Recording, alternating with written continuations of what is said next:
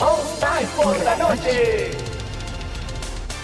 Estás escuchando All Spice por la noche. Tenemos un radio escucha en la línea. Esta es para mi esposa Gabriela. Me gustaría escuchar. ¿Te crees muy lista usando mi Old Spice Moisturized Body Wash a mis espaldas como si no me fuera a dar cuenta del inigualable aroma a Shea Butter? Uy, una de mis favoritas. Gracias por escuchar All Spice por la noche. Y recuerde, Red Cashkin Chill. Nación Podcast presenta el podcast de Sabor Esfera con Mónica de la Fuente y Rocío Cano.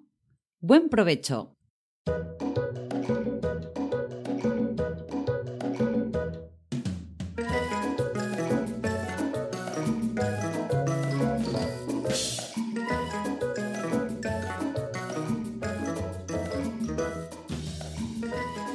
Hola amigos, bienvenidos un mes más al podcast de Sabor Esfera, el podcast que huele a recién hecho y que te dan ganas de abordar la cocina y ponerte a cocinar. No estoy sola en este maravilloso programa porque lo hago siempre con mi amiga y compañera Rocío Cano. Hola Rocío, ¿cómo estás? Hola, ¿qué tal? Pues muy bien acompañada. Hoy traemos un podcast con mucho chup chup Sí. y mucho sabor. Y muchas Rocíos. Sí, y muchas Mónicas. ¡Ah! Dios mío. es un, es un par. Hoy es un Rocío y Mónica al cuadrado. Así Eso que es. Aquí, para poder participar en este podcast, te tienes que llamar o Rocío o Mónica, si no, no puedes hacer nada. porque hoy tenemos eh, una entrevista especial, además de nuestra mm, sección con Mónica de Mami Stars Cook, pues tenemos una entrevista a una bloguera de Saboresfera y también de Madresfera, a Rocío de Kids and Chic, que luego la vais a poder escuchar. Así que hoy queda todo entre Mónicas y Rocíos. Pero vamos a empezar por el principio, como se dice, preparando los ingredientes, que en este caso, en nuestro podcast, son las noticias.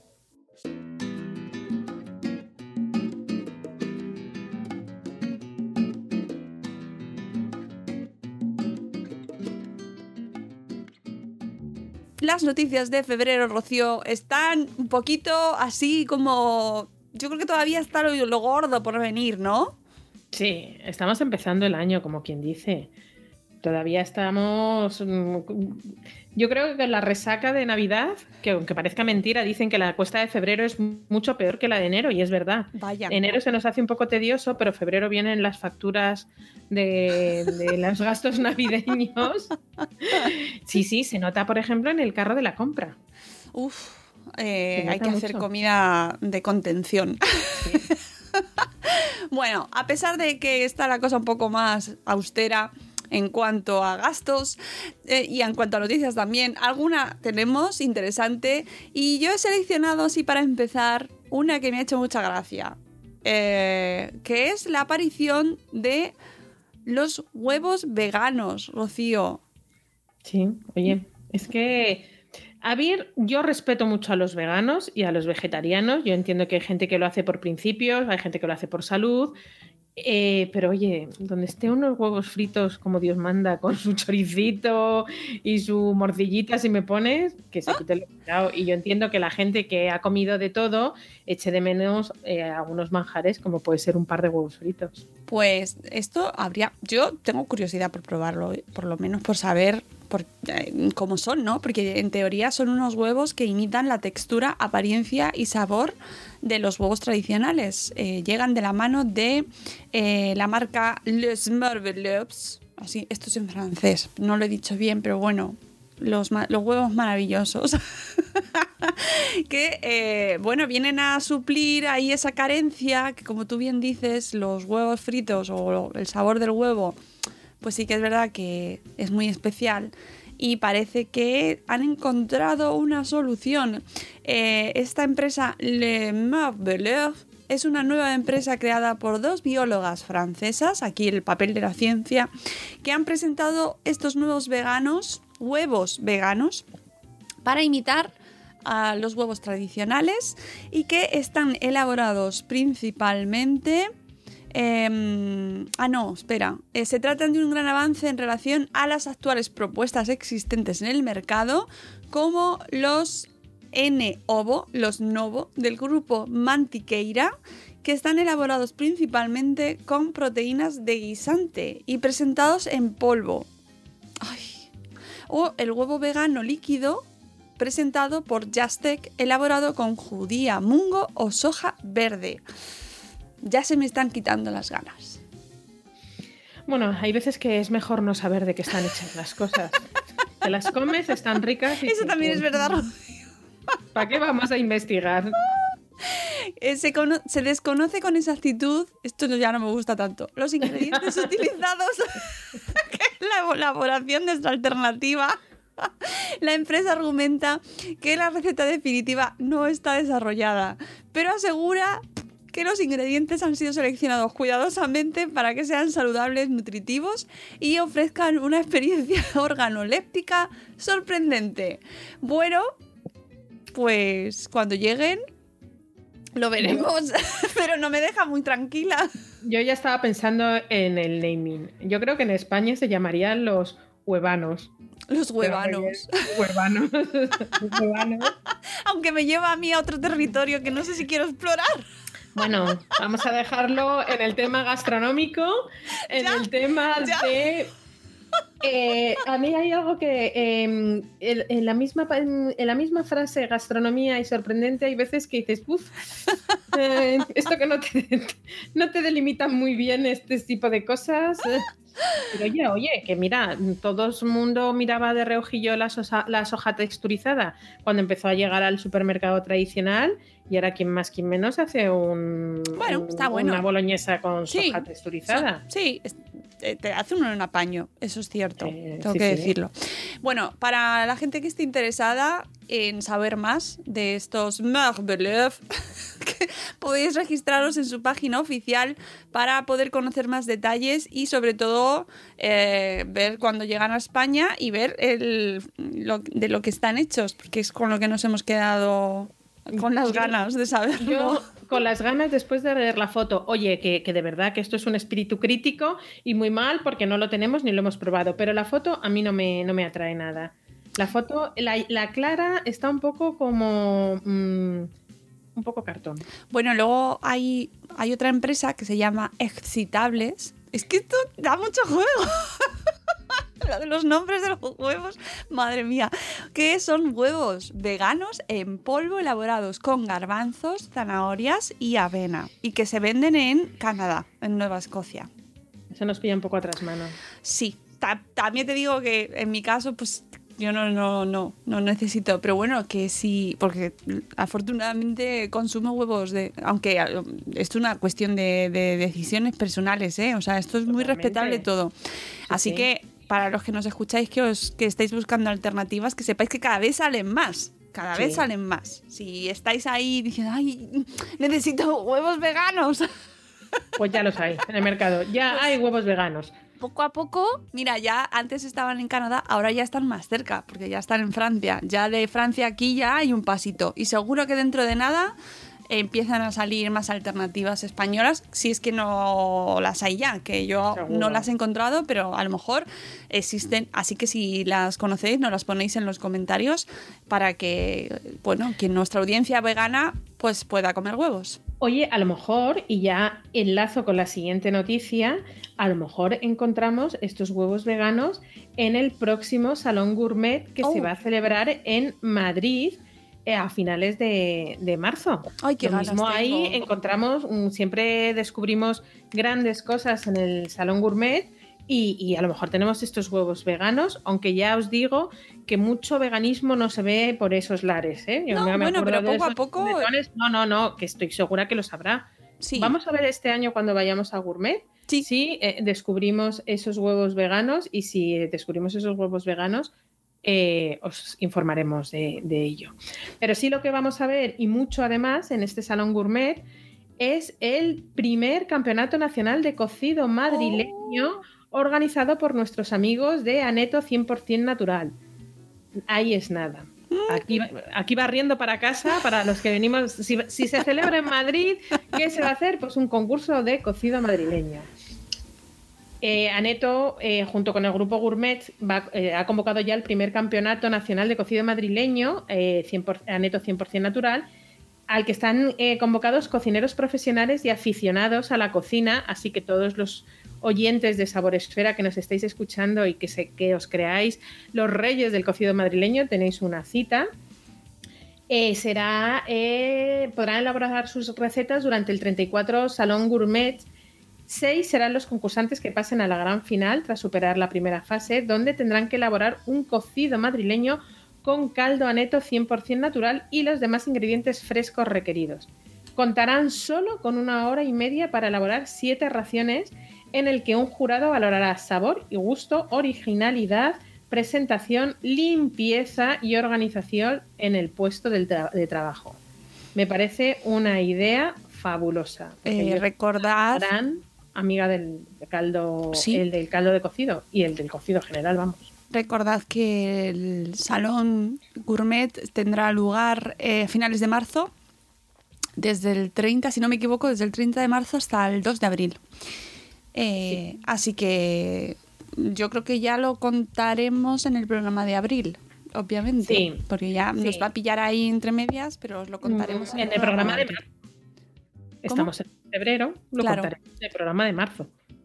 No, no. Ah, bueno, eh, me No imagino nos da tiempo. seguro, sí, seguro que haremos algo en Gourmet y os eh, lo anunciaremos en el programa de, Eso sí. de marzo. Y en abril os contaremos todas las novedades eh, que vamos a encontrar, sí, porque eh, es eso, finales de marzo, primeros de abril, todas las conclusiones de Salón Gourmet. Si hemos visto los huevos veganos o no, los, lo contaremos en el eh, podcast de abril. Siempre descubrimos novedades increíbles en el Salón del Gourmet, desde las croquetas eh, del año pasado que probamos unos sabores, ¿te acuerdas? Sí, Maravillosos. sí, sí, maravillosos. Eh, bueno, es que ahora mismo ya ni me acuerdo porque acaba nubilada de tantas novedades. Pues mira, me gustó mucho la tortilla de Senen, Oh, hablando de huevos, los huevos Los de huevos Senen. de hablando claro. de. El pincho de huevos de Senen que están exquisitos, exquisitos, las tortillas que son congeladas y mm, sigues las, las recomendaciones que te dicen para descongelarla y la presentas y parece recién hecha, muy, muy, muy conseguida. También estuvimos allí con ellos y nos gustó mucho toda la variedad de quesos, esa zona de quesos que yo, que soy tan quesera, maravillosa, el túnel del vino con todas las uvas que tenemos en, el, en nuestro país que son variadas y que hacen unos caldos impresionantes, también el túnel del aceite, bueno, pues todo eso lo veremos en Gourmet este año. Y mm, si os queréis, si os, ha- os habéis animado al tema del cocido, tenéis hasta el 28 de febrero, viernes 28 de febrero, para inscribiros. Eh, tenéis toda la información en la página de Gourmet, de la página del Salón Gourmet, que es gourmet.net. Y ahí tenéis todo, todo lo que tenéis que hacer para participar en este primer campeonato nacional de cocido madrileño a neto 100% natural. Muy bien. Pues al final del programa os contaremos alguna cosita más relacionada con Aneto. Ya sabéis, al final ahí es donde os damos todas las noticias de Sabor Esfera. Y ya para cerrar el bloque de las noticias, yo sí que quería resaltar eh, una que me he encontrado muy interesante y más centrada en el mundo literario de la gastronomía, que también existe y es muy importante. Sí. Porque dos monografías de la Universidad de Cádiz eh, han sido seleccionadas como, eh, mm, bueno, están dentro de los mejores libros de gastronomía del mundo de los últimos 25 años que no es poca cosa. Se trata de dos monografías, eh, Las algas se comen del 2016 y Those Curious and Delicious Seaweeds, también de algas, del 2018, editadas por la Universidad de Cádiz y con la participación del Campus de Excelencia Internacional Global del Mar, que han sido seleccionadas con motivo del 25 aniversario de los Gourmand World Cookbook Awards y se han incluido en The Best of the Best, que recoge los mejores libros de gastronomía del mundo editados en este tiempo. Eh, los autores de esta obra de divulgación científica son los profesores de la Facultad de Ciencias del Mar y Ambientales de la Universidad de Cádiz, José Lucas Pérez, Ignacio Hernández Carrero, José de Juan José Vergara Oñate, Fernando G. Brun Murillo, en colaboración, Rocío, que sé que a esta persona te gusta mucho, en colaboración con el chef gaditano Ángel León, el chef del mar, que recordamos que tiene cuatro estrellas Michelin. Em, o sea, que- Era obligado. Era Claro. obligado hablar de algas y hablar de Ángel León y hablar de Cádiz es todo uno. Yo tengo muchas ganas de probar el plancton, Pues pero bien preparado. Claro, yo es que no he tenido ocasión, no, no, no lo he podido probar, pero me parece que esta noticia a mí me ha dado, a, me ha dado la pista de que realmente hay muchísimo más ahí de lo que, de lo que pensamos, ¿no? Que el mundo de las algas está como muy, muy apartado de la gastronomía diaria, pero que puede que cambie en los próximos tiempos, ¿no? Que lleguemos a un momento en el que estén integradas en nuestra cocina habitual, ¿no? En nuestra, en nuestra cesta de la compra. Pues mira, volvemos a lo de siempre. Si no nos lo cargamos antes, porque ojo, cuidado que tenemos ahí un gran potencial en el mar, pero siempre con muchísimo eh, respeto al medio ambiente. No vale ahora despoblar los mares de algas, porque hay algunas muy delicadas, hay algunas incluso, no te voy a decir que en peligro de extinción, pero casi, así que con cuidado y también ojo, que esto pasa como lo de las setas, con muchísimo cuidado de lo que se come, cómo se come y siempre de manos de profesionales que sepan cuáles son las algas que se pueden comer y cómo se deben comer y cómo preparar. Eh, sí es verdad que si hace unos años podíamos decir algas, qué asco, eh, simplemente con la irrupción de la comida oriental en, en nuestra día a día, que cada vez son más, eh, incluso en los colegios, cada vez son más eh, los platos que vamos introduciendo en nuestra cesta de la compra diaria de origen oriental, ahí tenemos las algas mm, como algo normal, por ejemplo. Mm. La alga nori. Bueno, lo iremos viendo, estoy segura, que irán cambiando nuestros hábitos. Mm, No sé si nos pasará lo mismo con los insectos, por ejemplo, pero también se habla de que se van a Sí. empezar a, a consumir de manera Sí. más habitual a lo que se hace ahora mismo, ¿no? Yo ya los he visto en algún supermercado Sí, a un sí. precio desorbitado, por cierto. que me da risa cuando lo veo, porque ¿quién va a pagar ese dineral por comerse un grillo? No sé, pero bueno, Con las hormigas que he comido yo siendo pequeña. ¿Verdad? Y Gratis. además. Y gratis. Pero bueno, que lo bueno, yo creo que es producto de la globalización. Sí, sí. Ya todo llega a todo. Y terminaremos comiendo insectos y terminaremos comiendo algas y huevos veganos. Eso. Y cuando seas mayor, comerás huevos. Bueno, Veganos. pues con esto cerramos las noticias y nos vamos a escuchar a Mónica eh, con su receta tradicional, en este caso mallorquina, para aprender a ver qué, qué nos trae hoy en las recetas tradicionales con Mami Stars Cook.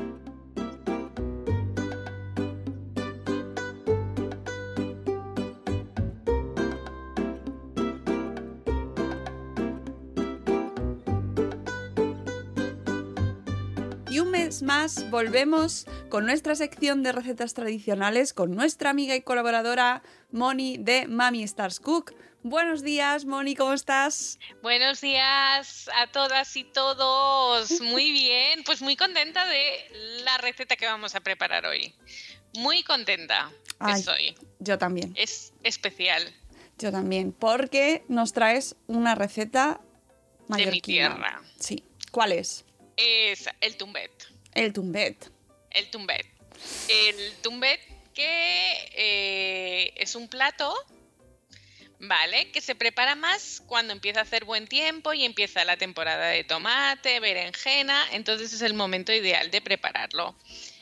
Y puede tener eh, similitudes con otros platos de nuestra geografía, como puede ser el pisto, Sí, te iba a decir el pisto. a, ve- a veces cuando pongo fotos en Instagram hay gente que dice, pues en mi tierra es parecido al pisto, también es al ratatouille de Francia, parecido por lo porque es los ingredientes y generalmente son ingredientes de la huerta.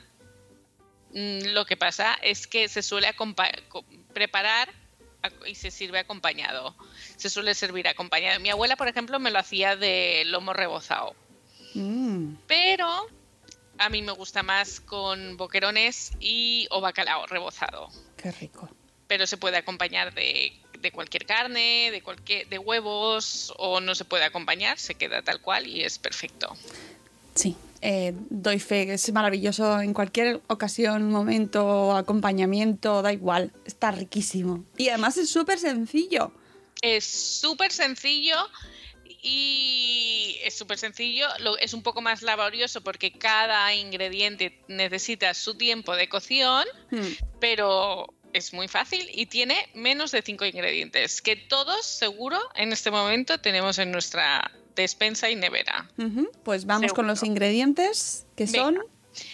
Tomates, tomates maduros porque vamos a hacer una salsita de tomate. Vale. Da igual, el, da igual el tipo de tomate que sea. A mí me gusta usar el tipo pera. El- vale. Pero ese tiene la piel más... ¿Le quitas la piel? Yo lo que sí, yo lo yo lo cocino y luego lo, lo paso por el lo cuelo, lo paso por el colador. Por el chino. Sí, exacto. Bien. y pimientos verdes y rojos, berenjena y Sí. patatas. Ya está. Que siendo de Mallorca yo recomendaría las patatas de sapopla que son las más buenas del mundo. Claro, pero con eso... permiso de los gallegos, que me volvieron locos este verano con las, sus patatas. la patata gallega era... Pero en Mallorca tenemos la, la patata de esa pobla y es una maravilla. Bueno, pero se puede sustituir por la zona, por la patata de la zona, Claro, la patata ob- oriunda, obviamente, que nos vale. obviamente tenemos que hacer un poco la cocina sostenible. Claro, no, si tenemos que encargar la patata de Mallorca, nos va a salir el plato. Cuando llegue seguramente habrá, habrá perdido todo su, Aparte que encanto. tampoco tiene mucho sentido que si estás en otra esquina de Exacto, España te exacto, compres la yo-. Quería deciros que hay en Sapobla unas patatas buenísimas. Claro, lo mejor es hacer una visita a esa zona y ya de paso pues hacerte con las patatas allí o comprar, o sea, o, o pedir allí en, algún restaurante de la zona este plato. Exacto. Bueno, preparación. Venga, lo primero lo que yo recomiendo es empezar a hacer la salsa de tomate. Que vamos a rallar los tomates y en una sartén a fuego súper lento ponemos los tomates troceados, podemos poner un ajito, una hoja de laurel y lo dejamos ahí a fuego chup, chup, chup, chup, chup, chup, lento. Ah, mientras va, o sea, el tiempo va, va a depender del tomate, de la cantidad de agua que tenga el tomate, pero más o menos va a tardar el tiempo en el que nosotros preparemos el resto de ingredientes. Vale. Una vez tenemos el tomate, cortamos las patatas como si fueran para tortilla de patatas, es decir, en láminas finitas, y las empezamos a freír. ¿Cómo tienen que quedar? A mí me gusta personalmente que queden doraditas por fuera y tiernecitas por dentro, no extra crujientes, Vale. porque con la salsa de tomate luego cogerá un Claro, tiene- especial. Claro, cogen más eh, sabor, más sabrosas, ¿no? Exacto. Con el, con el resto de los ingredientes y tienen un poquito de grosor. Exacto. Luego cortamos la berenjena en láminas también, parecidas a la patata y también. Es importante, que no lo he dicho con las patatas, y es importante que esto lo hagamos con todos los ingredientes, que cuando sacamos los ingredientes de freír, como es una fritura... oh, tiene mucho aceite, escurrimos. Yo lo que suelo hacer es escurrir en papel absorbente y luego lo pongo en un colador Ajá, vale. para que sirvan. Sí, porque co- puede coger mucho aceite, así que es Exacto. bueno. No. Eh, se fríe en el mismo aceite, lo, vas a- lo vamos Sí. haciendo por tandas, ¿no? Por tandas en el mismo aceite. Hombre, le da muchísimo mejor sabor, está claro. Después de freír las patatas, luego o... o- pero primero va, eh, va en ese orden, ¿no? Sí, bueno, pues da igual. Al fin y al cabo, el orden. No altera, no altera el producto No en este altera el caso. producto, no. Vale, porque estoy pensando en los pimientos. Que pueden que- dar saborcito. Claro. Sí, tienes razón. Uf. Me está entrando hambre ya, y eso que es pronto. Pues mira, que yo ayer que estaba preparando que íbamos a grabar el podcast, no sabes lo que hice para comer ayer. El que lentejas. Pero dije, uy, tengo que preparar el podcast de mañana y digo, ostras, ¿qué comemos mañana? Lentejas. Pues es que a mí eso me pasó justo después de grabar el, el mes pasado, que me tuve que hacer unas lentejas al día siguiente, pero irremediablemente, así que me va a pasar esto con el tumbet, que además hace años que no lo hago, con lo cual va a ser un buen homenaje. Bueno, Eh, seguimos friendo tandas. Entonces, hemos eh, frito las patatas, luego las berenjenas y luego los pimientos. Los pimientos, rojo y verde. Ambos, o nos da igual. A mí me gusta poner ambos porque cada uno tiene su punto y Sí. creo que logran el equilibrio del plato. Eh, da igual cómo se partan o cómo se corten. Sí, yo lo suelo hacer en, en cuadraditos brunois mm, más o menos grandes. Vale. Sí, que se note. Vale. Exacto. Vale, no note. es, en eso se diferencia mucho del pisto. El pisto son trozos muy chiquititos y en este caso son eh, trozos grandes. Trozos grandes. Tenéis la receta, luego lo, repeti- lo repetiré bien, pero tenéis la receta para que veáis las fotos también en el blog de Moni en Mami Stars Cook. Así que no, no tiene pérdida. Exacto, eh, la tenéis allí, ¿eh? Y leer mi blog y dejar comentarios. Por supuesto, por favor, esto es, esto es obligatorio. bueno, entonces tenemos todo frito ya.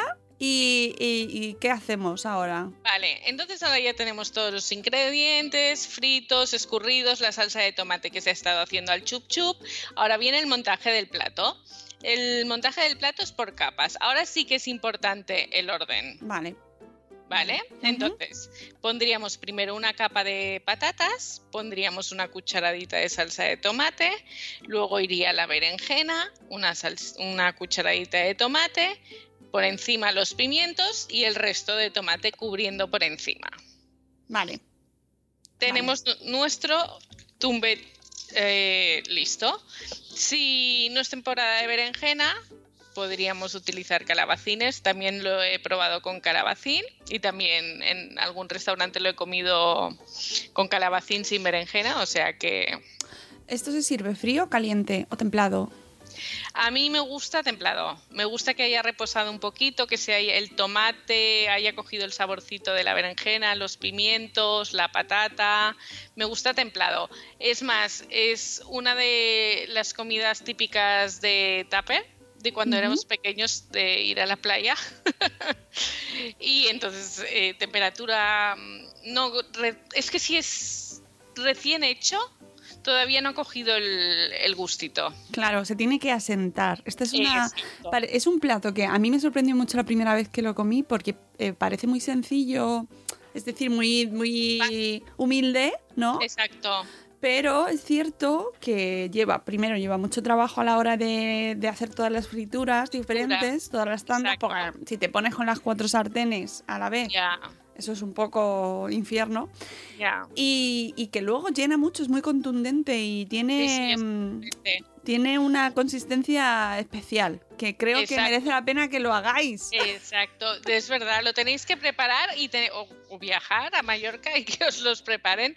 Es realmente lo que tú dices, muy simple, pocos ingredientes, sí que es un poco laborioso porque tienes que freír, esperar, pero bueno, puedes ir haciendo otras cosas, no hace falta estar mirando la sartén si más o menos controlas los tiempos y el resultado es mm, sorprende, Sí. es muy bueno. Eh, una cosa te iba a preguntar, en la salsa de tomate, ¿tú eres de las que les echas un poco de azúcar? Mm, depende, yo soy un poco de probar.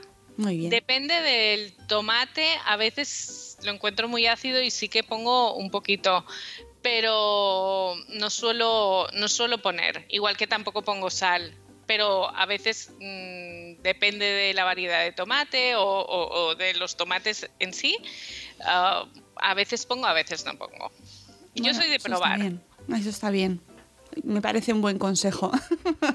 es que hay, hay siempre polémica en plan, no, no le eches azúcar, échaselo. No, bueno, depende del tomate, me parece. Exacto, depende del tomate y también depende mucho yo a veces que preparo. Yo suelo preparar, cuando preparo tomate frito, eh, preparo un montón de tomate para tener para diferentes días y entonces lo que hago es pongo una zanahoria entera pelada y un, y un trocito de pimiento rojo que luego le retiro porque da saborcito especial. ¿Cómo, cómo, cómo? O sea, el tomate rallado, tal como lo hemos hecho para el tumbet, pero además le añado una zanahoria entera que luego la quito para que dé sabor y un trocito de pimiento rojo. Esto no lo había oído yo nunca. ¿Echas la zanahoria en la sartén? Sí, sí. Y da saborcito, bueno. Bueno, no lo había probado nunca. Lo del pimiento aún, me, aún eh, lo puedo ver, pero lo de la zanahoria, ¿con la Sí. piel pelada o No, pelada, pelada entera. entera? Y luego la quitas. Y luego lo quito. Bueno. Y claro, también depende del tiempo que tenga, porque si se hace a fuego lento, el tomate como que se confita Sí. y queda mucho más suave de sabor que si lo hago, tengo prisa, tengo que preparar una pasta o cualquier cosa, si lo hace rápido, mm, no tiene ese tiempo de soltar su juguito y a lo mejor sí que necesita un poco la sal y el azúcar. Bueno, pues me parece muy interesante ese aporte. Bueno, es que es, es así, ¿eh? Y realmente eh, me pasa muchas veces eh, que a veces escribo en el blog y digo, ay, voy a preparar esto. Y cuando lo estoy cocinando, lo estoy probando y a lo mejor es los mismos ingredientes, pero mm, en otra manera y probándolo tienes que ir haciendo... Yo creo que es mi cocina es bastante de probar y tomar decisiones en el momento. Bueno, me parece muy bien. Y de hecho, eso es la magia, ¿no? Que al final luego Exacto. cada plato es diferente. Incluso este tumbet, eh, pues a lo mejor vosotros lo adaptáis ahí a vuestro gusto y a lo mejor va con más sal, con menos sal, con. Pues a lo mejor os gusta más con calabacín, ¿no? Yo qué sé, por ejemplo. Exacto. Oye, exacto. pues me parece una receta que obligatoria. obligatoria. La tenéis que preparar, sí, sí. Es una de mis preferidas de Mallorca. Mallorca. Aunque tengo que decir que, claro, lleva mucho aceite. Y es, es, no es ligera. No, no es ligera. No es para. es mm, ocasional. Sí. Que la gastronomía de Mallorca suele ser bastante contundente. Ay, qué rico. Está todo tan Porque bueno. tenemos- A ver, ¿tú cuál sería tu plato favorito? Pues me debato entre este y toda la repostería. Porque, Claro. eh, bueno, es que la butif no, butifarra no, la, ¿El farrón? eh, el butifarrón no, no, yo, eh, la sobrasada. La sobrasada. La sobrasada me parece uf, un, un- un Increíble. invento, un invento. Eh, y bueno, por supuesto, la- todos los, todas los, la bollería, todas las pastas. toda La coca de patata, la los rubiols, los rubiols. Eh, Los crespes también me encantan. Y por supuesto, por supuesto, por supuesto, soy La mega reina. fan de la reina, de la ensaimada. Que además Claro. esta, estas navidades pusisteis una foto en Instagram Oh, sí. de este sitio maravilloso que... De Saigo. Bueno, no sé pronunciarlo, pero... es Con sitio- Eulalia y Juana. Sí, Es es, que- una maravilla. De verdad, o sea, a los que nos gusta comer y nos gustan los dulces y nos gusta la repostería Es de los sitios paraíso. y nos gusta mm, ir a, a hacer turismo gastronómico, Exacto. eh, es, una, es un placer y una delicia descubrir sitios que mantienen la tradición, ¿sabes? Exacto. Que son pilares ahí de la, de la zona. Se lo dije cuando estuvimos ahí desayunando, digo, es que me acuerdo de, está al lado de una zona de, de tiendas que se llama Jaime III y recuerdo mucho ir con mis padres a dar una vuelta los sábados por la tarde y luego acabar, tomarte un chocolatito con ensaimada y a casa. Y ya ni cena ni nada, ¿eh? Qué bueno, y los, hel- los helados de almendra que tienen. Oh, ¿Eh? Y, los, y lo, lo- lo bueno es que lo siguen así, que no han perdido la esencia y lo siguen haciendo como yo lo recuerdo hace 20, 30 años. Claro, es que me, Lo siguen, me- a- o sea, no por, no por tener eh, de categoría, o sea, para mí es un sitio donde lo hacen muy bien, de categoría, no, no han dejado de perder la esencia. Maravillosos. Eh, si, te- si tenéis la ocasión y el- la suerte de visitar Mallorca, eh, mm, Palma, en este caso Palma de Mallorca, pues no dejéis de ir, porque sí, hay cola. Cuando yo cuando he estado he tenido que esperar para entrar, pero merece la pena, merece la pena. Es un sitio nada helados, sobrevalorado, está totalmente do- donde se merece. Y los precios yo creo que son bastante asequibles, son, no son, me tomo No, un agua y me bien. cobran 5 euros. Y además es que es lo que decía antes, que la ensaimada allí es maravillosa, Oh. pero bueno, yo es que, sí, o sea, lo de la ensaimada para mí es superior. O sea, no, no lo puedo evitar, me encanta. Es que es... Un día tendríamos que hacer la receta de la ensaimada, aunque es muy complicada, ¿no? Mm, Creo que no es tan complicada. Yo creo que si se hace en amasadora es eh, eh, tarda mucho tiempo en la masa coger la textura que necesitamos y necesita mucho tiempo de elevado, pero creo que no es demasiado complicada. Yo no me he atrevido a Bueno. hacerla en casa. Porque es que intento no hacerla para no comérmela, básicamente. Mónica, eso no nos vale, hay que intentarlo. Prefiero, Yo estoy a favor de alguna vez intentarlo y ver qué, qué sale. Vamos a ver qué sale, a ver, Exacto. a ver qué pasa. A ver qué pasa. Bueno, pues nos quedamos con ganas de hacer el tumbet. Espero que os haya gustado esta receta que a lo mejor no conocíais porque quizás pues es un poco más mm, bueno, más de la zona y no está tan No es de las popularizada como la ensaimada. No vamos la gente cuando vinimos de visita no vamos con el tupper de tumbet de vuelta y sí con las ensaimadas. Exacto. Pero os recomendamos que lo probéis porque es muy sencillo, tenéis todos los ingredientes en casa, En casa. seguro. Y nos lo decís, nos decís en los comentarios qué Sí. os parece y si lo habéis probado, ¿verdad, Moni? O si en, exacto, o si en su zona hay un- una receta parecida con esos ingredientes, también que Por ejemplo. nos hagan un descubrimiento. Claro, porque a lo mejor con esos mismos exactos, los mismos Exacto. ingredientes, pues hacen otro plato diferente. Porque, por ejemplo, lo del pisto es muy similar, Similar. pero en otra preparación Pues, diferente. Y no lleva patata, claro, ahí Exacto. Es, que es muy exacto. importante.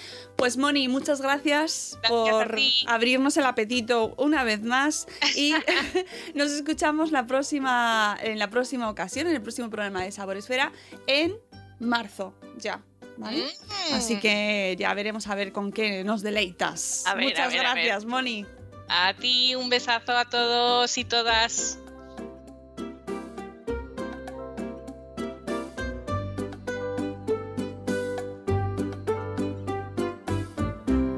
Estás escuchando el podcast de Sabor Esfera. Que no se te peguen las lentejas. ¿Cuál es tu comida preferida de Mallorca, Rocío? Pues mira, soy un poco gocha la sobrasada. Ah, Qué rica, qué rica. Sí, qué sí. rica. Además, una buena sobrasada. No vale cualquier cosa. Con unos buenos huevos. Unos buenos huevos, veganos o no, pero si ya te comes la sobrasada, que por cierto, también hay sobrasada vegana. Sabía que me lo ibas a decir, amiga Rocío. Tengo, esa sí que tengo ganas de probarla, porque no sé si, si, se- si sabrá como la sobrasada, pero tiene un pintón que a mí me ha llamado la atención y no descarto en hacerla en breve. Bueno, eso puede ser una buena alternativa porque la sobrasada es cierto que es eh, pesada. Es pesada, que es verdad que no puedes comer No. eh, una gran cantidad, ¿no? No es una comida que puedas hacer mm, diaria en muchas, en muchas cantidades, ¿no? El Así que sí, sobrasada está un poco... claro, así que si existe esa opción vegana, pues a lo mejor nos dan una alegría, pero bueno, habrá que probarla primero, igual que los huevos veganos. Sí, sí. Nada, un- hacemos un, pla- un plato de huevos fritos con sobrasada. Todo Vegano todo. Pues escuchada la sección de Mami Stars Cook, vamos con una novedad en este programa. Hoy vamos a hacer el cambio porque eh, nos comemos la sección de las noticias porque tenemos una invitada muy especial que tú conoces, como buena Sí. Rocío que eres también. Todas las Rocíos os conocéis del Todos. mundo. Miramos, nos miramos y decimos, tú eres Eres Rocío. Rocío, ¿verdad? Sí. Bueno, pues tenemos con nosotros a Rocío de Kids and que nos va a contar de dónde viene, qué hace con su blog y por qué nos gusta tanto esta mujer. Os va a encantar. Vamos allá.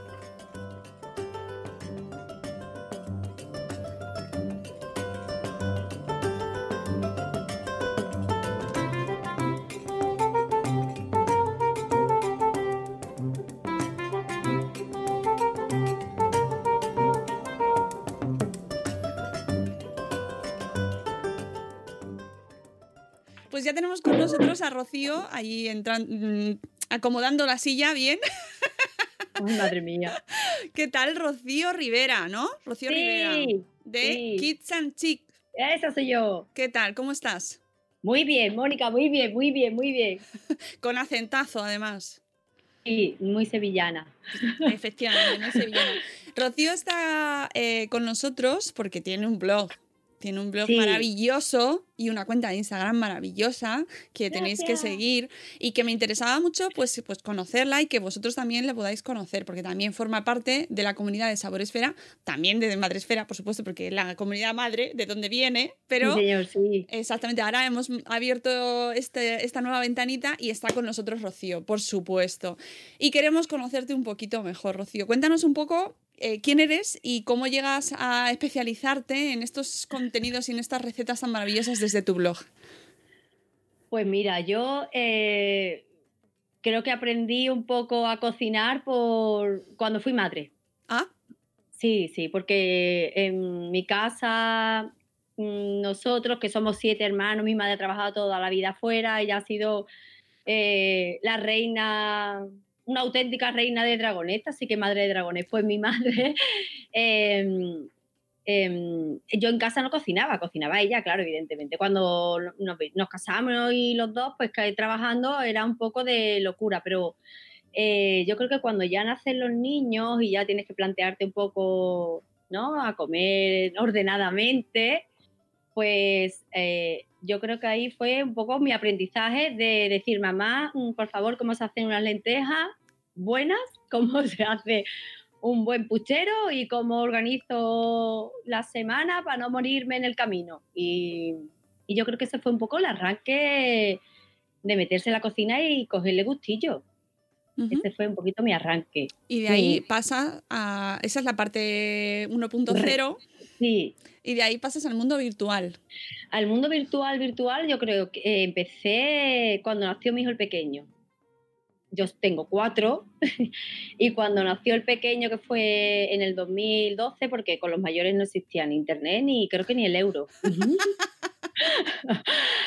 pues em, con el pequeño, claro, en, la época de teta eh, fue el arranque de WhatsApp, el, arranque de los smartphones, entonces claro, esa época fue un poco de consumir mucho, desde buscar recetas por internet y estas cosas, ¿no?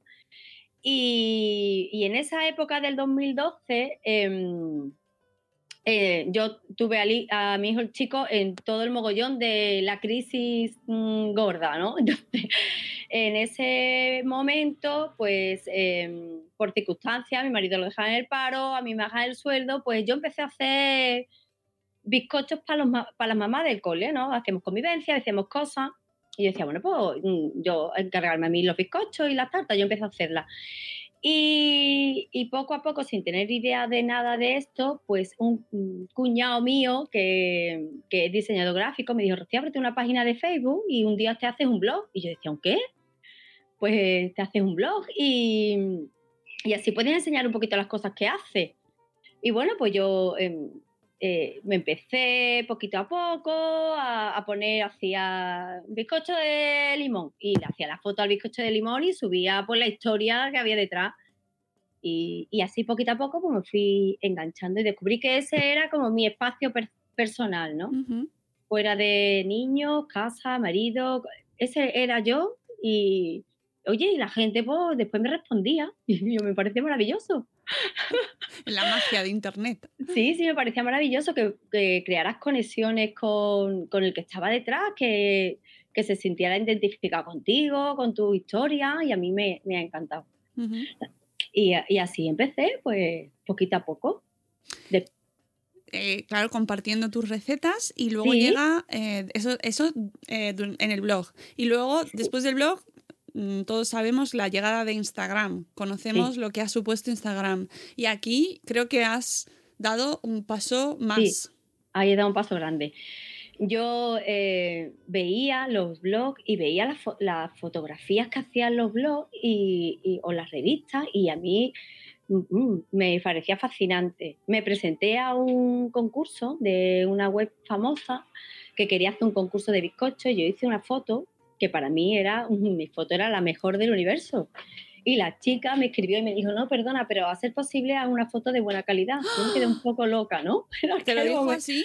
Claro, eh, yo la hice con el móvil y claro, los móviles de entonces, pues imagínate, mm, no supongo que ella la querría para otra función, ¿no? Y en aquel momento, pues yo le pedí a mi padre la cámara de fotos, mm, me echaron los Reyes un curso de fotografía y yo ya descubrí ahí un poquito más como mi boom creativo, fue aquello, ¿no? Y, y bueno, pues además que yo lo cuento muchas veces, lo cuento por la historia de Instagram. Yo, vamos, en el salón de usos múltiples, lo mismo tengo, ahora mismo tengo aquí montado un medio castillo de Lego y, y ahí mismo monto yo mm, en el, un trocito y, y, monto todo un espectáculo. Pero es que a mí me encanta y he descubierto ahí un, un, un espacio creativo que, que me llena mogollón. Y ah, claro, entonces llega Instagram y Instagram es muy visual. Totalmente. Es muy visual. Y, y bueno, y, y, la verdad es que ha sido que hace, ¿te acuerdas que hablamos cuando sacaste el curso este de los 10K? Yo no tenía 10K ni por asomo. Y ha sido como, sin haber hecho más nada que lo que hago, no que sé, digo, ha sido como evolucionado, ¿no? Y, y, bueno, pues la verdad es que yo sí estoy muy contenta. Instagram me da, me da muchas alegrías. Qué bien. Me da muchas alegrías. Eh, es que tengo que decirte que creo que esa evolución es pública notoria porque es verdad que yo veo tus fotografías ahora y es que tienen mucha personalidad, tienen mucho estilo. Creo que tienen mucho estilo, es verdad.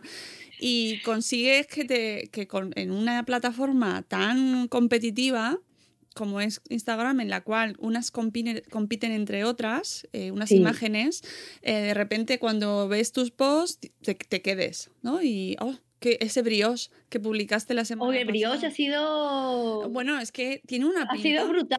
Yo, eh, es que yo además yo alucino muchísimo. O sea, a mí es que, yo digo, es que no sé, me, me da mucha sensación muchas veces de vértigo, ¿no? Ya.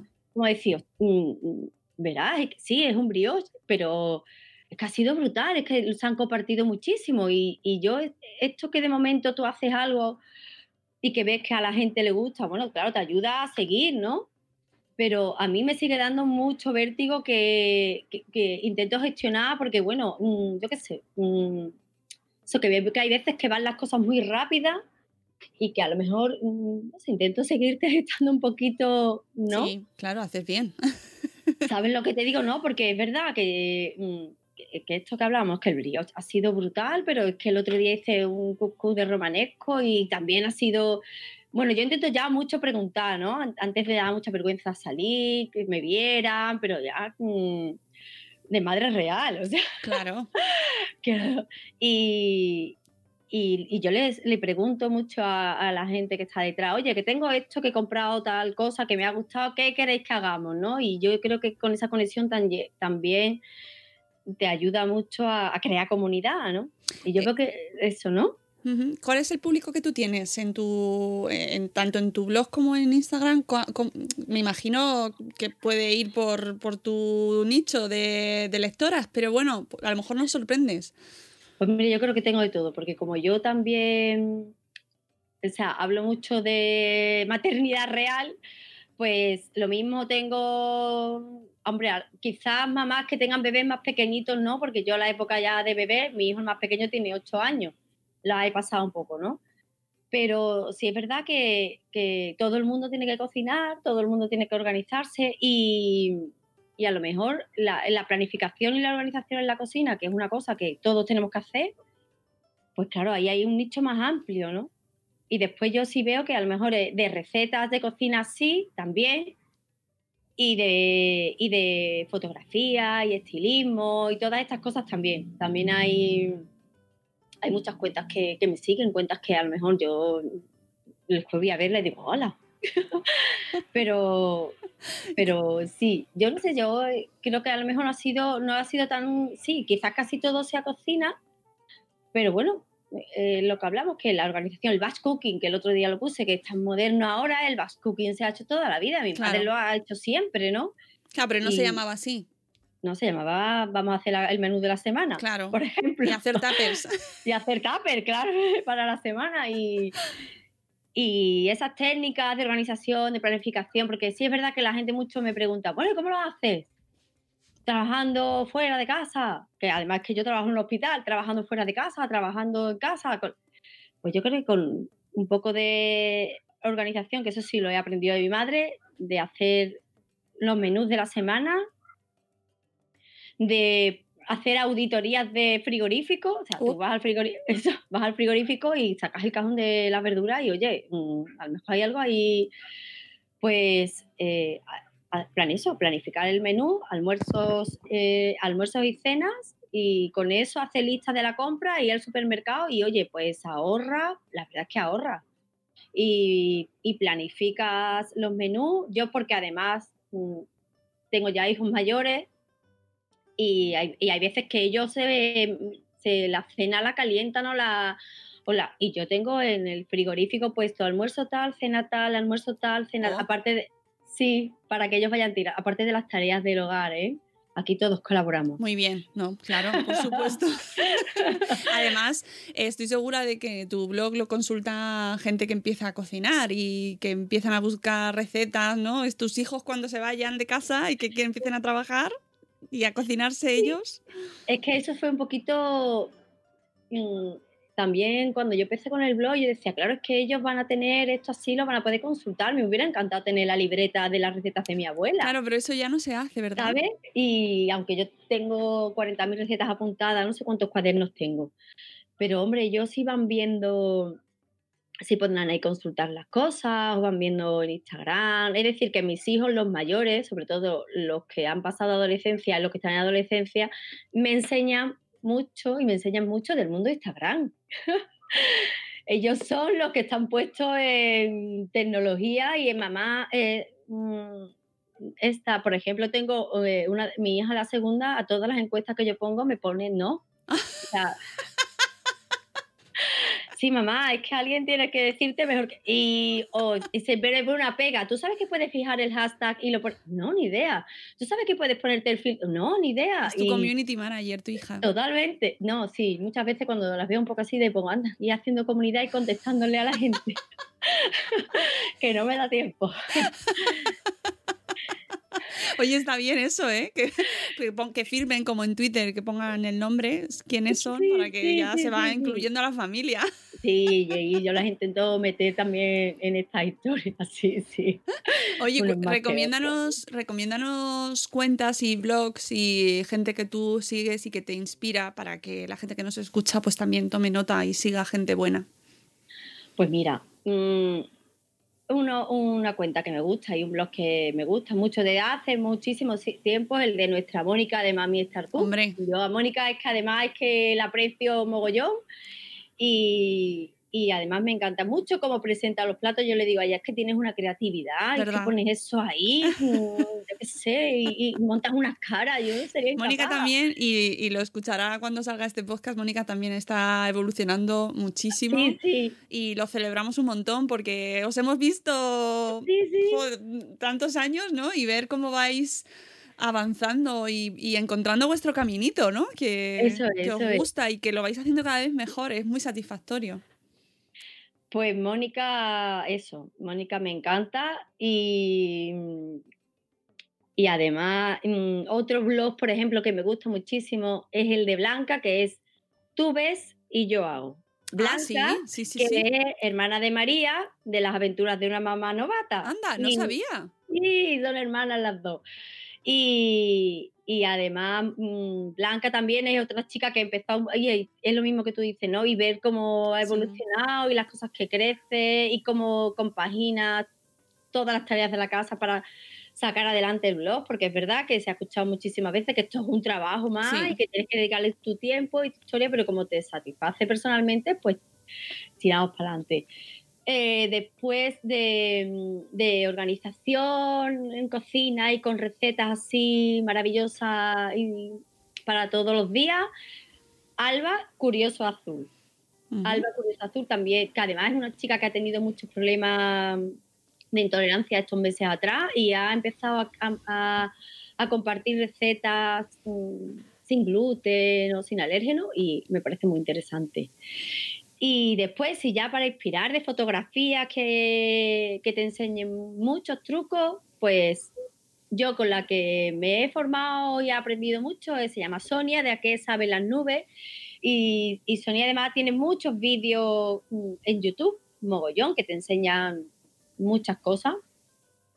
Y después eh, mi amiga Luisa Morón, que también tiene su masterclass gratuita y te enseña muchas cosas. Y yo eh, veo que durante todo este tiempo de evolución, yo me he encontrado siempre con gente que a mí me ha ayudado y, y cuando he tenido dudas me han, me han ayudado, me han respondido bien y, y, y siempre están ahí para lo que tú necesites y crean muchas cosas gratis que tú, mucho contenido que tú puedes consultar y aprendiendo. Sí, sí, es, eh, Internet está lleno de gente talentosa y que comparte y generosa y a la que hay que apoyar y a la que hay que compartir, porque eh, todo ese contenido gratuito que se genera sí. Tiene un trabajazo detrás. muchísimo trabajo y que además luego, por si salen contenidos de pago o si eh, necesitan apoyo, pues que se esté ahí, porque al final es lo necesario, ¿no? Contar con esa, con, oye, tú me has dado todo esto, ahora te voy a apoyar también y te voy a compartir como mínimo. Eh, además de, de tu blog y de tu cuenta de Instagram, estamos súper contentos porque hemos visto... Que, que estás colaborando con IKEA. Ay, sí. Y es que con IKEA y con mi pareja de IKEA, que es nuestra Vanessa, y de verdad tiene estrés, que hemos hecho ahí pareja de madre de familia numerosa, que las hay pocas. Pues con IKEA fue otro regalo. Si es que yo es lo que te digo, es que ya han sido como un regalo tras otro, un regalo tras otro, y yo mm, hablo también con, con mi marido y con mi madre, y digo, es que me parece como muy vertiginoso esto que hablábamos antes, ¿no? Pues IKEA eh, fue pues en una newsletter de estas que te llegan y lees, porque a veces que te llegan 300 y no lees, pero de esta newsletter que te lees y ponía, oye, buscamos embajadores. Y yo decía, ¿Ah, IKEA con, si yo media casa es IKEA. Pues, y, y, me encanta el concepto IKEA de porque te hace mover mucho la creatividad. Bueno, pues yo me inscribí y nos seleccionaron. Y, y la verdad es que IKEA me ha abierto mucho. O sea, IKEA me ha, dado, me ha ayudado a dar mucha visibilidad. Y, y la verdad es que todo lo que hacemos con ellos, que nos ayudan, um, están detrás para ayudarnos y, además um, todo, cualquier cosa que tú le propongas, están abiertos a, a lo que sea y la verdad es que muy bien. Y después, claro, conoces a gente que ya conocías de Madrefera y, y, allí hemos vuelto a hacer otra vez igual, hemos hecho otra comunidad, ¿no? Cuando este verano pasado fuimos y nos, de, y nos eh, dijeron que hiciéramos grupos, que hiciéramos grupos, no, que buscáramos como una pareja para hacer propuestas en conjunto. Yo estaba allí Vanessa y le dije, Vanessa, pues como lo hagamos tú y yo, porque aquí hay muchas cuentas deco, mogollón, Mm, cuentas gastros también las hay, pero vamos a hacer algo en familia. Digo que al fin y al cabo IKEA también hace muchas cosas y la verdad es que muy bien, porque esta, esta Navidad estuvimos hablando y hicimos galletas con los niños y pintamos vajillas y la verdad es que muy bien, la verdad es que muy bien. ¿Y, y estás colaborando con ellos también con tus recetas? Sí, hace poco hicimos las, eh, las recetas de para tres recetas sencillitas de batch cooking y y bueno, y, creo que y, seguiremos para el mes que viene. mañana tengo que acercarme a por otras cosas de otro proyecto para, mm, de aquí a nada en estos días y la verdad es que muy bien. Y, eh, eh, ¿Pero dónde pueden ver esas recetas? Porque ah, pues esas recetas se ve eso, en la web de IKEA. Claro. En la web de IKEA, igual que tú vas a comprar, eh, arriba tiene una pestañita que pone inspiración. Entonces, en esa pestañita de inspiración te salen muchas cosas y entre ellas pone tres recetas de batch cooking o, por ejemplo, ayer que entré ponía eh, cómo reducir el plástico en la cocina. Entonces te dan opciones. Pues en esa es como el blog de la web de IKEA. O sea que eso es un paso, de verdad, yo cuando lo vi el otro día. Es un pero paso que, muy grande. Pero qué alegría más grande, por favor, que lo sepa todo el mundo y que, y que entren y que se difunda, porque eso es un paso estupendo que una marca tan consolidada y con tanta creatividad como tú dices y, tan, y una apuesta tan grande por el contenido de calidad y bonito. Sí, yo te la diga, verdad oye, es que Oh, sí, eh, eh, ha sido ha sido otro regalo maravilloso. La verdad es que sí.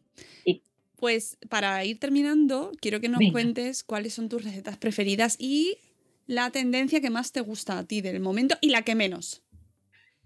bueno, pues yo creo que lo que más me gusta es que eh, volvamos otra vez a comer bien, o sea, a, empezar a crear rutinas mm, de que todo el mundo puede, aunque, verá, yo cuando tengo turno en el hospital hago turno completo, como allí, ¿no? Y, y, la y todo, y hay quien trabaja, y, eh, es decir, que comen en la oficina, pues eh, el, el hábito de, organizar, de organizarse para poder comer bien, de, a- de- el, el hábito de ir a volver a comprar al mercado o a la frutería de al lado de tu casa. Mm. Eso yo creo que es, es una cosa que poquito a poco mm, se va eh, inculcando en nuestros quehaceres y parece que, que te- estamos cada vez más concienciados, cada vez, eh, incluso cuando vas al súper hay un poco más de, de productos de todo que tú puedes elegir y, y yo creo que esa es una tendencia que yo veo que va muy bien y, y- y que me va gustando. Que me gusta, de las que me gustan menos, pues de las que me gustan menos es que, em, yo qué sé, yo creo que a lo mejor, no sé, que, que nos pasamos un poco a lo mejor de la comida real, ¿no? Que Mm. a lo mejor... mm, que el movimiento, ¿no? Real Foodie ese que está muy bien, porque además yo, eh, que soy muy adicta a los podcasts, eh, es verdad que, que está muy bien, que eh, el movimiento está genial, pero no se puede ser mm, extremista en ningún, en, de- en ningún caso.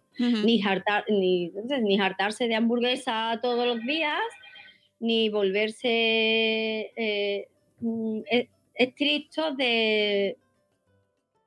Ni volverse... eh, ¡Ay, un momentito, Mónica! Que, que están llamando a... Pero de... Vale. Pues eso, que, que yo creo que el movimiento Real Foodie está muy bien. Porque es verdad que hemos llegado a un momento en que eh, había productos que tú ponías, eh, yo qué sé, que eh, sin lactosa. Y tú decías, pero como puede comprar a lo mejor cualquier cosa que no tiene lactosa y pone que tiene, porque no deja de ser un conservante. Ujú. Y, y yo creo que el extremo de que de el, el exagera- la exageración de ir a mirar al, al último minuto el componente exacto de la etiqueta, yo creo que eso, eso crearía como ansiedad, cuando lo normal es que vayas a la frutería de tu barrio y compres mandarinas, que seguro que ese señor las ha comprado en el mercado central. Y yo creo que como es todo, ¿no? es, es retomar las cosas con cabeza, es un poco con, con Sí, que se cabeza. está llevando a muchos extremos. Yo sí estoy muy de acuerdo contigo y de hecho eh, se está convirtiendo como en arma arrojadiza, ¿no? El que come más real contra el que come menos real y es- ya llega un punto en el que ya, ya, no, vas a- ya no vamos a decir lo que comemos. Claro, es, es que por ejemplo ahora está eh, el edamame. O sea, es que, y, y claro, la gente al medio el edamame, no, el edamame, yo el otro día lo llevo a una compañera mía porque llevaba la ensalada y porque tiene muchas intolerancias, la llevaba y claro, ¿y ¿eso qué? Digo, pues serán como, eso serán la- las hojas. Él, digo, eh, en vez de comete una bichuelita, verás que no pasa nada. Digo, pero es que ahora está de moda el edamame, todo el mundo tiene que comer edamame. Bueno, señor, comamos con Claro. edamame, pero cómese usted un puchero bueno, Sí. que tampoco pasa nada. Y, y yo creo que, bueno, que en eso está el, en el equilibrio está la virtud, en el equilibrio está la virtud. Y ni, ni tan bueno es, o sea, comete una tarta de chocolate, no te va a pasar nada. Mm, Pero con azúcar, es que si no le echas azúcar no... O sea, puedes echarle sirope de dátiles perfectamente, pero es que... eh, porque de tomes una tarta de chocolate no Sí, creo que que, no te vaya a pasar nada, es que ni te vayan a, a crucificar. ¿Sabes lo que te digo? Sí, no deberíamos, desde luego. No se debería crucificar a nadie porque se come una tarta de chocolate. Pero estamos en una tendencia que es un poco mm, como todo muy verde, todo, ¿no? Yo creo que está en el equilibrio, que se coman guisos, que lo hablabais y- el otro día, ¿no? Eh, de, de retomar los guisos, de, de Uh, tomar sí. los guisos con verduras, de tomar verduras, de que además ahora hay, hay tanto abanico de tantas posibilidades Hmm. por recetas y por historias que sería todo fantástico, la verdad es que sí. Di que sí. ¿Y tu receta preferida? El puchero de mi madre. Oh, que a mí no me sale ni quería el puchero de mi madre, vamos. Yo recuerdo un viaje que fuimos a Estados Unidos y mi madre era verano y decía, Rocío, ¿qué quieres cuando venga? Yo, por favor, agosto. Y yo decía, mamá, un puchero. O sea, el puchero de mi madre es mm, brutal, o sea, como eso, nada. Y yo lo intento, ¿eh? lo intento copiar y que me salga, pero esa es mi comida preferida. Pues creo que hemos conocido un poco mejor a Rocío, que ahora cuando veáis sus posts y sus y publicaciones de Instagram, pues la conoceréis un poquito mejor y, y seguro que lo leéis ya de otra manera, ¿no? Como más personal. Muchas gracias, Rocío, y de verdad Muchas enhorabuena gracias. y que, que adelante a Venga, a ver si nos vemos ahora ya prontito, a ver si Eso. organizo esto para podernos ver. Exactamente, a ver si pronto nos vemos porque hace un montón que no coincidimos y espero que sea pronto porque es una alegría siempre verte. Muchas gracias, Rocío. Muchas gracias.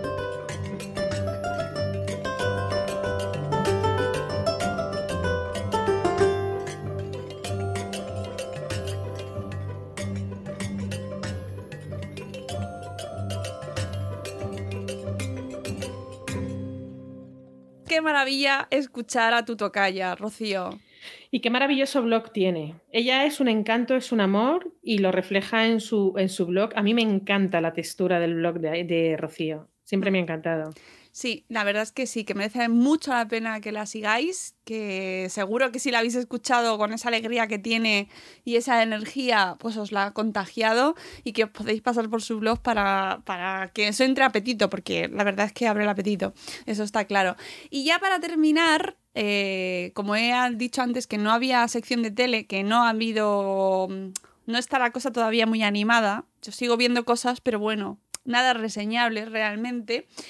Eh, pero sí que tenemos novedades o por lo menos algo que es importante que los blogueros y blogueras de Sabor Esfera sepan. ¿Verdad, Rocío? Claro, es nuestro apartado de noticias eh, de salud. De, vale, nada. ¿Verdad, Rocío? Vale, ¿verdad, Rocío? Engancha ahí. Efectivamente, es nuestro eh, apartado de noticias de Sabor Esfera, que oye, poco a poco vamos siendo más, muchos más, y eh, cada vez tenemos más actividades. Y entre estas actividades vamos a abrir con un concurso muy especial, muy a tenor de lo que hablábamos antes de que nos gustaban mucho los caldos a neto, y efectivamente son un- unos grandes amigos de, de esta comunidad. Y hemos estrenado un concurso eh, con ellos que lo vamos a realizar durante todos los meses de este año 2020 y se llama Este mes cocinamos. Y durante todos los meses, a principio de mes, eh, lanzaremos una temática. Este mes cocinamos legumbres en esta ocasión. Este mes cocinamos legumbres con caldo aneto. ¿Y en qué consiste? Pues es muy sencillo. Tenemos que hacer una receta, en este caso de legumbres, con alguno de los caldos que indicamos en el post que está dentro de eh, la web de nuestra comunidad. En esta ocasión serán los caldos básicos de pollo, el pollo, pollo 0% sal añadida, el bajo en sal, o los caldos de zanahoria en cualquiera de sus versiones, cebolla, el gran desconocido y para mí se está convirtiendo en el top, está dentro del top 10 de los caldos aneto, y puchero. Con esto haces tu receta de legumbres y la subes a, eh, al post que está dentro de la web de Saboresfera. Importante, tienes que tener, eh, tienes que ser miembro de la comunidad de Saboresfera, bien en cualquiera de, tus, de sus categorías. Si eres un perfil de Instagram, subes la receta a Instagram y subes el enlace a nuestra web. ¿Que eres un podcast? Igual. ¿Que eres un canal de YouTube? Igual, pero es importante que esa receta que vayáis a hacer con legumbre y caldo aneto eh, se haya sido publicada en el mes en curso, es decir, en febrero, y que el link se suba a nuestra web. Vale, sí, para que no se nos pierda Eso ninguno. es, porque luego, claro, mm, ya cada vez eh, somos más en esta comunidad y eh, es complicado buscar los posts y más sobre todo porque ahora como mm, tenemos muchos mm, sitios donde di- difundir nuestras, nuestras eh, recetas o nuestras noticias, es complicado seguir una pista. Importante, si tú en Saboresfera te has registrado como blog y tienes un perfil de Instagram, deberás subir tu receta a tu blog. Es decir, siempre a través del canal Que está a través del cual estáis registrado en Saboresfera, exactamente. Muy bien. Y, y, bueno, pues los cinco primeros que participan y compartan su receta recibirán una selección de caldos anetos muy relacionada con el tema del, del, próximo mes.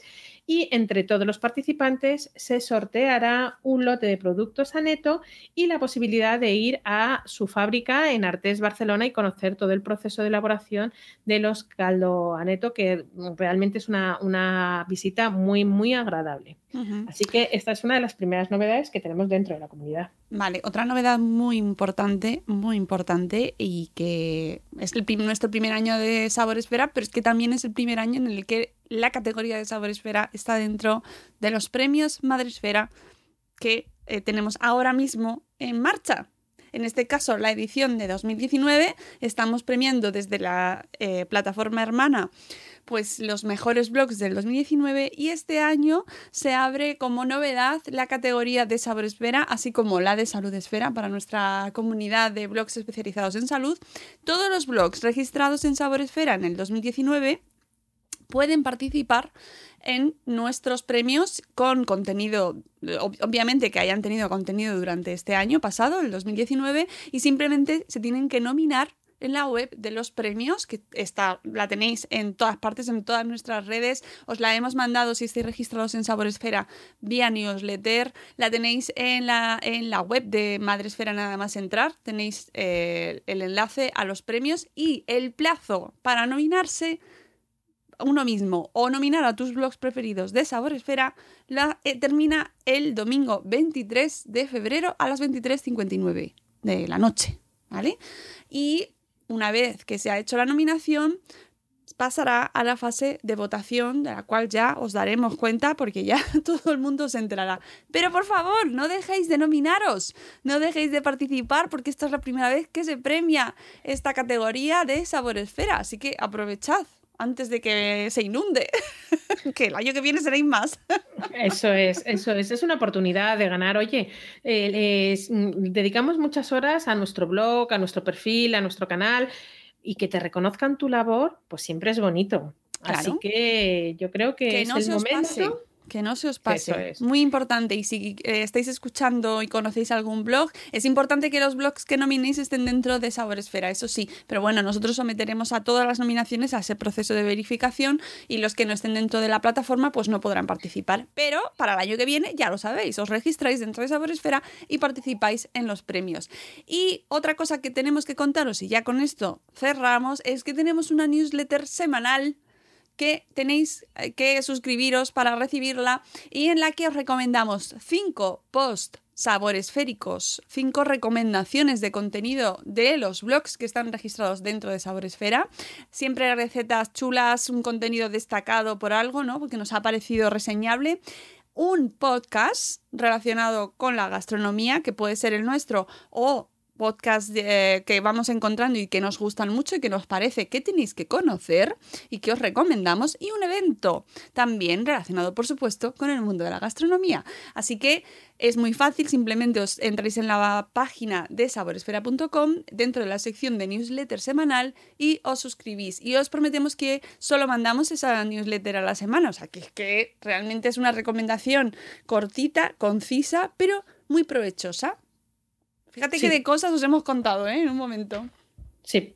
Y oye, eh, de verdad, eh, animaos a, a recibir este tipo de, de- de newsletter, que no os quiten más de un minuto en leerla, porque eh, yo descubro, por ejemplo, muchísimas recetas que luego yo a lo mejor las puedo reinterpretar a mi estilo. Claro. Sí, sí. Y no, oye- y a mí me gusta mucho eh, la- el filtrado de los blogs, ¿no? Y poder decidir y ver qué, qué noticias se pueden elegir, porque es que está lleno de recomendaciones maravillosas y los blogs de Sabor Esferas que son fantásticos. Así que no lo dudéis y además compartidlo para que lo reciba mucha gente y vuestros contenidos, si sois blogueros, pues lleguen a muchas personas también. Así Sí, que... Porque no es necesario estar No. dentro de la comunidad de Sabor Esfera para recibir la newsletter. No, no, es una newsletter genérica Eso es, que para todo el mundo, porque todos comemos. todos. Tenemos esta mala costumbre. Uno es mejor que otros.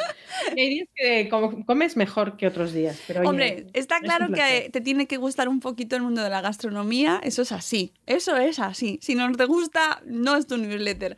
Pero todos tenemos algún amigo cocinillas, todo el mundo tenemos algún amigo o amiga al que le gusta especialmente la cocina, así que se lo podéis mandar, le recomendáis esa newsletter y os aseguramos que son contenidos súper cortitos, que en un momento te lo has visto, que nos quitamos tiempo y que siempre son lo mejor de lo mejor. Así que os podéis suscribir en nuestra web. Y con esto, Rocío, creo que ya hemos terminado el plato de hoy. Pues con esto y un bizcocho con huevos veganos, os decimos hasta el mes que viene.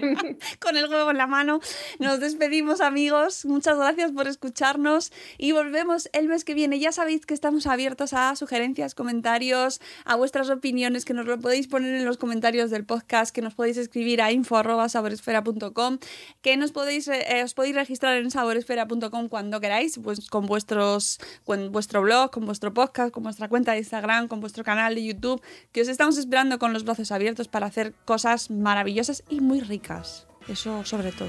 Eso siempre. Nos escuchamos el mes que viene, en marzo. Cuidaos mucho y que aproveche. Adiós.